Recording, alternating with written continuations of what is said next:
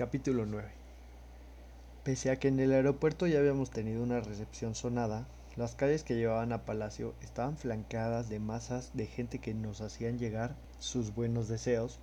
La lástima era que no nos dejaban bajar las ventanillas para responderles. El guardia del asiento delantero nos dijo que pensáramos que éramos una extensión de la familia real. Muchos nos adoraban, pero había gente ahí fuera a quien no le importaría atacarnos para hacerle daño al príncipe a la propia monarquía. En el coche un modelo especial que tenía dos asientos enfrentados en la parte trasera y ventanillas oscuras, me encontré junto a Celeste y teníamos a Ashley y a Marley enfrente. Marley estaba pletórica mirando a través de la ventanilla y el motivo era evidente. Su nombre figuraba en muchos de los carteles. Era imposible contar la cantidad de admiradores que tenía. El nombre de Ashley también se veía aquí y allá, casi tanto como el de Celeste, y mucho más que el mío. Ashley, siempre elegante, se tomó muy bien no ser la favorita. Celeste, era obvio, estaba molesta. ¿Qué crees que habrá hecho? me susurró al oído mientras Marley y Ashley hablaban entre sí de su casa. ¿Qué quiere decir? Susurré. Para ser tan popular, ¿qué crees que habría hecho sobornando a alguien? dijo mirando fríamente a Marley, como si estuviera sopesando a su rival. Es una cuatro, respondí. No tendría los medios necesarios para sobornar a nadie. Celeste chasqueó la lengua. Por favor, una chica tiene más de un modo de pagar por lo que desea, dijo, y se puso a mirar de nuevo por el cristal. Tardé un momento en entender lo que sugería, y no me gustó. No me gustó nada. No porque fuera evidente que a alguien tan inocente como Marley nunca se le ocurriera irse a la cama con alguien, o siquiera infringir la ley, para conseguir ventaja sino porque cada vez tenía más claro que la vida en el palacio podía llegar a ser una lucha despiadada. Desde mi posición no pude ver muy bien la llegada al palacio, pero sí vi los muros. Estaban cubiertos de yeso amarillo pálido y eran muy muy altos. Había guardias apostados en lo alto, a ambos lados de la gran puerta, que se abrió al acercarnos. Tras cruzarla nos encontramos en un largo camino de grava que rodeaba una fuente y que llevaba a la puerta principal donde nos esperaba un grupo de funcionarios. Con apenas un hola, dos mujeres me cogieron de los brazos y me hicieron entrar. Lamentamos mucho apremiar la señorita, pero su grupo llega tarde. Vaya, me temo que es culpa mía. Me puse a hablar un poco en el aeropuerto. ¿A hablar con la multitud? preguntó la otra sorprendida. Intercambiaron una mirada que no entendí y a continuación procedieron a anunciar las estancias por las que íbamos pasando. El comedor estaba a la derecha, me dijeron, el gran salón, a la izquierda. A través de las puertas de vidrio pude entrever unos enormes jardines.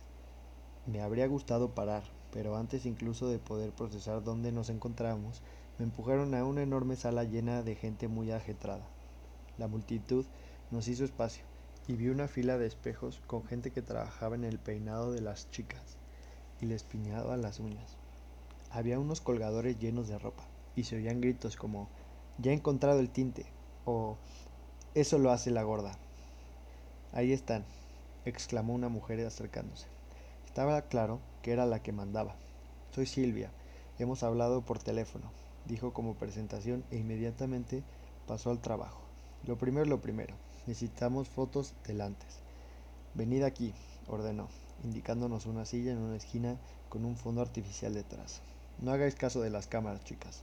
Vamos a hacer un programa especial sobre vuestra transformación, ya que todas las chicas de Ilea querrán parecerse a vosotras cuando hayamos acabado.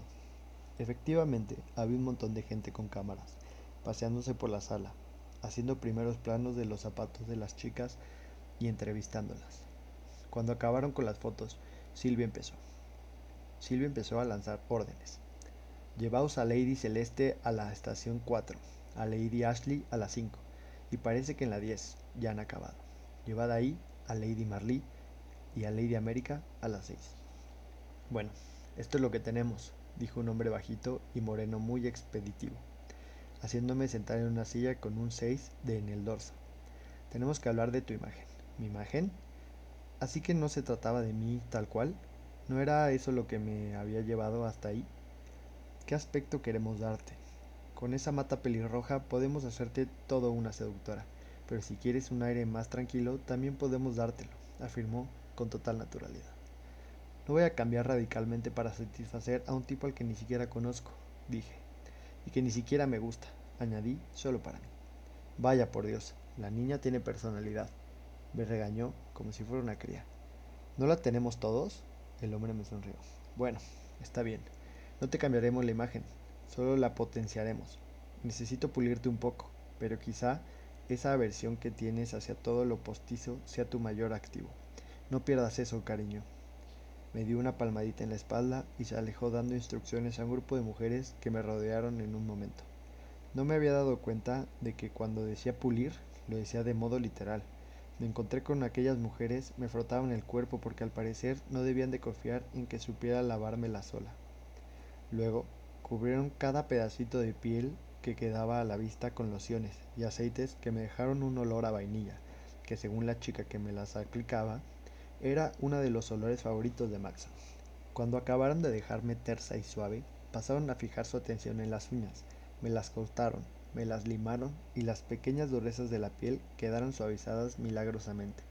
Les dije que prefería que no me pintaran las uñas, pero se quedaron tan decepcionadas que tuve que consentir en que me hicieran las de los pies. La que se encargó escogió un agradable tono neutro, así que tampoco fue tan grave. El equipo de manicura se fue y llegó otra chica. Yo me quedé ahí, sentada en mi silla, esperando la siguiente ronda de embellecimiento. Una cámara pasó a mi lado e hizo un primer plano de mis manos. No te muevas, ordenó una mujer que se fijó en mi mano. ¿No te han puesto nada en las manos? No, Suspiró, tomó el plano que buscaba y pasó de largo. Yo también lancé un profundo suspiro. De refilón vi un movimiento repetitivo a mi derecha. Me giré y me topé con una chica con la mirada perdida y que agitaba la pierna arriba y abajo, bajo una gran capa de peluquero. ¿Estás bien? Mi voz la despertó de su trance. Suspiró. Quiere tenerme de rubio. Dice que quedará mejor con mi tono de piel. Estoy algo inquieta, supongo. Esbozó una sonrisa nerviosa y yo se la devolví. Eres Sosi, ¿verdad? Sí, dijo sonriendo más abiertamente. ¿Y tú América? ¿No? Asentí. He oído que has llegado con ese tal celeste. Es terrible. Puse la mirada en el cielo. Desde que habíamos llegado, cada pocos minutos, todos los presentes en la sala podían oír a Celeste gritándole a alguna sirvienta que le trajera algo o que se apartara de su vista. No te lo puedes ni imaginar, murmuré, y ambas soltamos unas risitas nerviosas. Oye, en mi opinión, tienes un cabello precioso. Y lo era, ni demasiado oscuro ni demasiado claro. Y con mucho cuerpo. Gracias. Si no quieres teñírtelo, no deberías de hacerlo. Sosi sonrió, pero noté que no estaba completamente segura si se lo decía como amiga o para dejarla en desventaja. Antes de que pudiera responder, un montón de gente nos rodeó y se puso a trabajar, hablando entre ellos tan alto que no pudimos acabar nuestra conversación. Me lavaron el cabello con champú, acondicionador, hidratante y suavizante. Yo lo llevaba largo e igualado. Solía cortármelo mi madre y no sabía hacer más, pero cuando acabaron conmigo lo tenía bastante más corto y escalado. Me gusta. Hacía que se crearan intensamente reflejos con la luz. Algunas chicas hicieron una cosa que llamaban mechas. A otras, como Sosi, les cambiaron el color de pelo completamente pero mis peluqueros y yo estábamos de acuerdo en que no había que tocar el color del mío. Una chica muy guapa me maquilló. Le dije que no se pasara y se mostró muy amable. Muchas otras de las chicas parecían mayores o más jóvenes, o simplemente más guapas tras el maquillaje. Yo seguía siendo yo. Por supuesto, Celeste también seguía siendo ella, ya que insistió en que le dieran una buena capa de pintura. Había pasado la mayor parte del proceso vestida con una bata, y cuando acabaron de arreglarme me llevaron hacia donde estaban los colgadores con ropa. Mi nombre estaba sobre una barra en la que habría vestidos para toda la semana. Supuse que las aspirantes a princesa no llevaban pantalones. El vestido que acabó tocándome era de color crema. Me dejaba los hombros al descubierto, se ajustaba perfectamente a la cintura y acabó justo a la altura de las rodillas. La chica que me ayudó a ponérmelo lo llamó vestido de día. Me dijo que todos mis vestidos de noche ya estaban en mi habitación y que ya llevarían el resto. Luego me puso un broche plateado en la parte alta del vestido. Llevaba mi nombre en letras brillantes. Por fin me colocó unos zapatos con tacones chupete, como los llamó ella, y me envió de nuevo al rincón para que pudieran hacerme la fotografía del después. De ahí me mandaron a la primera de una serie de cuatro pequeñas estaciones que había junto a la pared. En cada una había una silla frente a un falso fondo, enfrente una cámara sobre un trípode. Tomé asiento como me indicaron y esperé. Una mujer con una carpeta en la mano se sentó a mi lado y me dijo que esperara un momento a que encontrara mis papeles. ¿Para qué es esto? pregunté. Para el especial sobre vuestra transformación. Hoy emitiremos vuestra llegada, el miércoles la transformación y el viernes haréis vuestro primer report. La gente ha visto vuestras fotos y ya saben un poco de lo que dijisteis en vuestras solicitudes, afirmó mientras localizaba los papeles y los ponía en lo alto del montón. Luego cruzó los dedos y prosiguió. Pero queremos que tomen partido por vosotras, y eso no ocurrirá a menos de que puedan conoceros. Así que te haremos una pequeña entrevista. Y tú da tu mejor cara en los reports. Y no seas tímida cuando nos veas rodeando por el palacio. No estamos aquí todos los días, pero estaremos por ahí. De acuerdo, dije. En realidad, no tenía ninguna ganas de hablar con equipos de televisión. Me pareció una pérdida intimidada tremenda. Así que te llamas América Singer, ¿verdad? Preguntó a los pocos segundos de que se encendiera una luz roja en lo alto de la cámara. Sí, respondí, intentando mantener los nervios a raya. A decir verdad, no me parece que te hayan cambiado mucho. ¿No puedes contar qué es lo que te han hecho en la sesión de transformación de hoy? Me lo pensé un momento. Me han escalado el pelo. Eso me gusta. Me pasé los dedos por entre la melena pelirroja, sintiendo la suavidad de mi cabello, tras los cuidados recibidos, y me han cubierto de una crema con olor a vainilla. Huelo como si fuera un postre, dije, olisqueándome el brazo. Ella se rió. Eso es fantástico, y ese vestido te queda realmente bien. Gracias, echando un vistazo a mi vestido de nuevo. No suelo ponerme muchos vestidos, así que voy a tratar un poco de acostumbrarme. Es cierto, apuntó mi entrevistadora. Solo sois tres cinco en la selección. ¿Cómo describirías la experiencia hasta el momento? Intenté pensar algo que describiera la sensación que me producía todo lo vivido durante el día, desde mi decepción en la plaza a la sensación de volar o a lo reconfortante compañía de Marley. Sorprendente, dije. Imagino que habrá más sorpresas de camino, intervino ella. Espero que al menos sean más tranquilas que las de hoy, dije suspirando. ¿Qué te parece la competición hasta ahora? Mm, las chicas son muy agradables. Mm, soltó ella, interpretando mi respuesta. ¿Y qué te parece cómo te han transformado? ¿Te preocupa el aspecto de alguna otra chica? Creo que el equipo ha hecho un gran trabajo, sacando lo mejor de cada chica. Muy bien, creo que eso es todo. ¿Es todo? Tenemos que meternos a las 35 en una hora y media, así que tengo de sobra. Vale. Gracias por su tiempo. Puedes esperar en ese sofá de ahí y ya vendrán a buscarte. Fui a sentarme en el gran sofá circular de la esquina. Allí estaban dos chicas que aún no conocía, charlando tranquilamente. Eché un vistazo a la sala y vi que alguien anunciaba la llegada del último grupo. Se volvió a montar un gran revuelo. Estaba tan absorta en todo aquello que casi no me di cuenta de que Marlí se sentaba a mi lado. Marlí, qué pelo más bonito. ¿Verdad? Me han puesto extensiones. ¿Crees que Maxon le gustará? Parecía que le preocupaba de verdad. Claro. ¿Qué chico puede resistirse a una rubia despampanante? Dije con una sonrisa divertida. América, eres un encanto. Toda aquella gente del aeropuerto se quedó prendada de ti. Bueno, solo quise ser amable. Tú también hablaste con mucha gente. Sí, pero ni la mitad que tú. Bajé la cabeza algo avergonzada porque me felicitaron por algo que me parecía tan obvio. Cuando levanté la vista, me giré hacia las otras dos chicas que estaban sentadas a nuestro lado, Amy Cabras y Samantha Lowell. No nos habían presentado, pero yo sabía quiénes eran. Al principio no reaccioné, me estaban mirando como si me pasara algo. Antes de que pudiera siquiera preguntarme por qué, Silvia, la mujer de antes, se nos acercó. Muy bien chicas, ¿están listas? Echó un vistazo al reloj y nos miró a todas expectante. Voy a enseñaros un poco del lugar y os llevaré a las habitaciones que os han asignado. Marlí dio una palmada y las cuatro nos pusimos en pie. Silvia nos dijo que el lugar en el que nos habían peinado y maquillado era la sala de las mujeres. Normalmente la usaba la reina, sus dos ellas y las otras mujeres de la familia real. Acostumbraos a esta sala. Pasaréis mucho tiempo en ella. De camino hacia aquí habéis pasado por el gran salón. que suele usarse para fiestas y banquetes. Si fuerais mucho más, ahí es donde comeráis. Pero el comedor principal es lo suficientemente grande para vosotras. Vamos a verlo por un momento.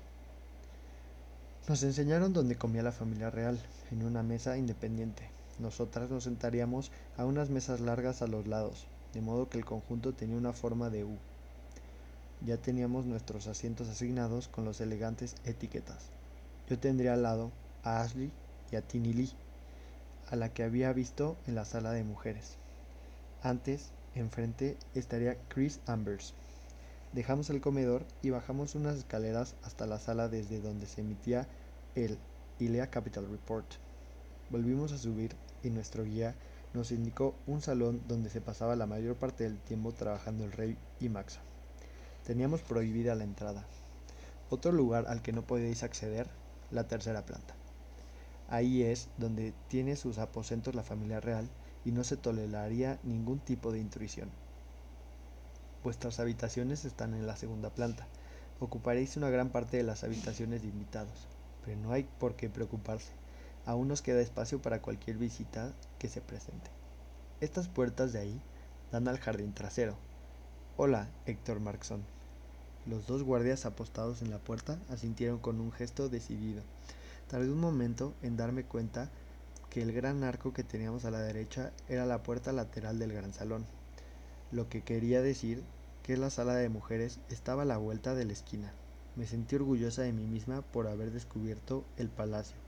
Era como un opulento laberinto. No debéis salir al exterior bajo ninguna circunstancia, prosiguió Silvia. Durante el día habrá momentos en que podréis pasear por el jardín, pero no sin permiso. Es una simple norma de seguridad. Por mucha vigilancia que pongamos, los rebeldes ya han conseguido introducirse al recinto anteriormente. Un escalofrío me recorrió el cuerpo.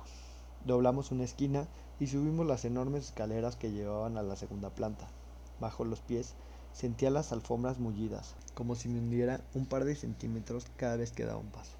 La luz se colaba por los altos ventanales y olía flores y aire libre. De las paredes colgaban grandes pinturas de reyes del pasado, así como unos cuantos retratos de líderes estadounidenses y canadienses. Al menos eso supuse que serían.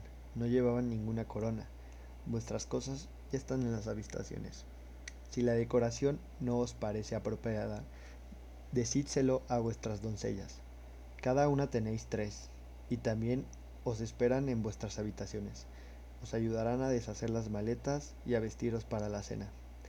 Esta noche, antes de la cena, os reuniréis en la sala de mujeres para asistir a la emoción especial de la ILEA Capital Report.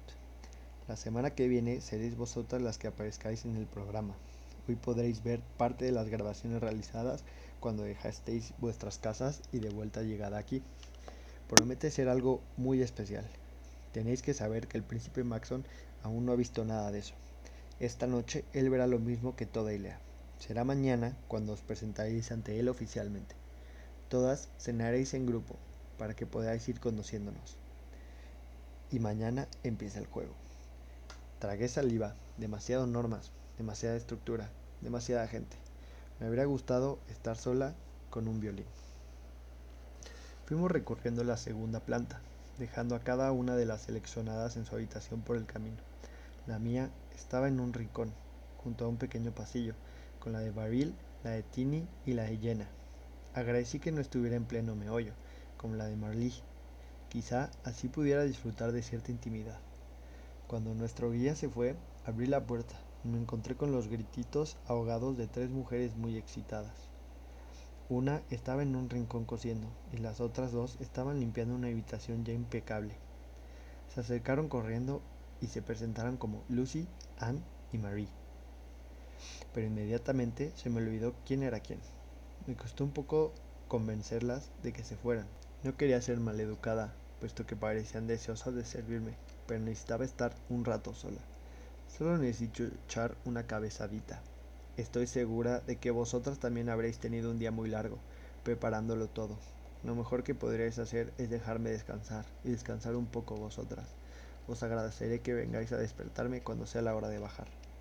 Pese a mi posición, se deshicieron en una sucesión de agradecimientos y reverencias interminables, y por fin me quedé sola. No sirvió de nada, necesitaba echarme en la cama, pero tenía todo el cuerpo en tensión, lo que me impedía ponerme cómodo en un lugar que estaba claro no estaba hecho para mí. Había un violín en el rincón, así como una guitarra y un piano espléndido, pero no me sentía con fuerzas de tocar. Mi mochila estaba perfectamente cerrada, esperando los pies de la cama, pero aquello también me parecía demasiado trabajo. Sabía que me habrían dejado cosas especiales en el armario, en los cajones y en el baño, pero no me apetecía explorar. Me quedé allí tumbada inmóvil. Era consciente de que eran horas, pero me pareció que solo habían pasado unos momentos cuando mis doncellas llamaron suavemente a la puerta. Las hice entrar, y pese a lo extraño que me resultaba, dejé que me vistieran. Estaban tan encantadas de ser útiles que no podía pedirles que se fueran. Me recogieron el cabello hacia atrás con toda delicadeza y me retocaron el maquillaje. El vestido, al igual que el resto de mi vestuario, obra suya. Era de un verde intenso y llegaba hasta el suelo. Sin aquellos minúsculos tacones me lo habría pisado todo. Silvia llamó a mi puerta y a la de mis tres vecinas a las seis en punto, para que saliéramos y nos condujo por el pasillo hasta el rellano de la escalera, donde esperamos a que llegaran todas. A continuación, nos dirigimos a la sala de mujeres. Marley salió a mi encuentro y fuimos juntas.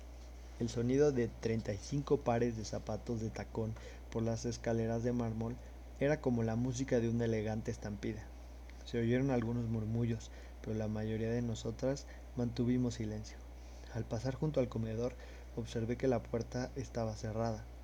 ¿Estaría dentro la familia real? Quizá estarían tomando su última comida los tres solos. Me parecía extraño que fuéramos sus invitadas, pero que aún no hubiéramos visto ninguno de ellos. La sala de las mujeres había cambiado desde nuestra visita. Los espejos y los colgadores habían desaparecido y había mesas y sillas repartidas por toda la estancia, así como algunos sofás de aspecto muy cómodo. Marlene me miró e indicó con la cabeza uno de los sofás y nos sentamos juntas. Cuando estuvimos todas instaladas encendieron la pantalla de televisión y vimos el report. Incluía las mismas noticias de siempre. Actualizaciones sobre el presupuesto de los diferentes proyectos, el progreso de las guerras, otro ataque rebelde en el este, y luego, la última media hora, aparecieron las grabaciones que nos habían dicho durante el día, comentadas por Gabriel. Aquí la señorita Celeste Newsom se despide de sus numerosos admiradores en Clemont. Esta encantadora jovencita necesitó más de una hora para separarse de sus fans. Celeste sonrió, complacida, cuando se vio en la pantalla. Estaba sentada junto a Barry Pratt, que llevaba el cabello liso, como una tabla, y hasta la cintura, y de un rubio tan pulido que parecía blanco. No había otro modo de decírselo. Tenía unos pechos enormes. Se le salían del vestido cintirantes, desafiando a cualquiera a que apartara la vista. Barril era guapa, pero de una belleza típica. Tenía un estilo similar al de Celeste.